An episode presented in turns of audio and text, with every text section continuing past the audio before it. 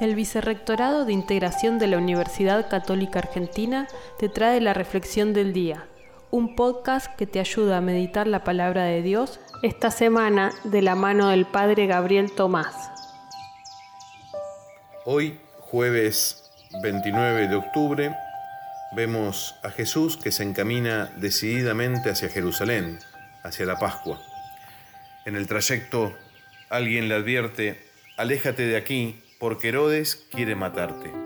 Esto lo encontramos en Lucas capítulo 13, de los versículos 31 al 35. Jesús le responde, debo seguir mi camino hoy, mañana y pasado.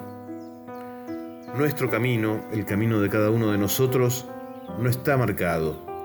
Está hecho con nuestras ilusiones, con nuestros deseos, con los proyectos que tenemos. Y muchas veces uno abandona ese camino Jesús no quiere que abandonemos nuestro camino, a pesar del cansancio, a pesar de las dudas, a pesar de las desilusiones.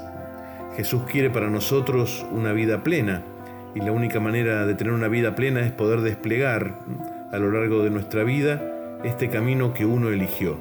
Por eso pedirle a Él la gracia que nos dé fortaleza y perseverancia en el seguimiento de Cristo, que es nuestro camino. Que tengas un buen día y Dios te bendiga.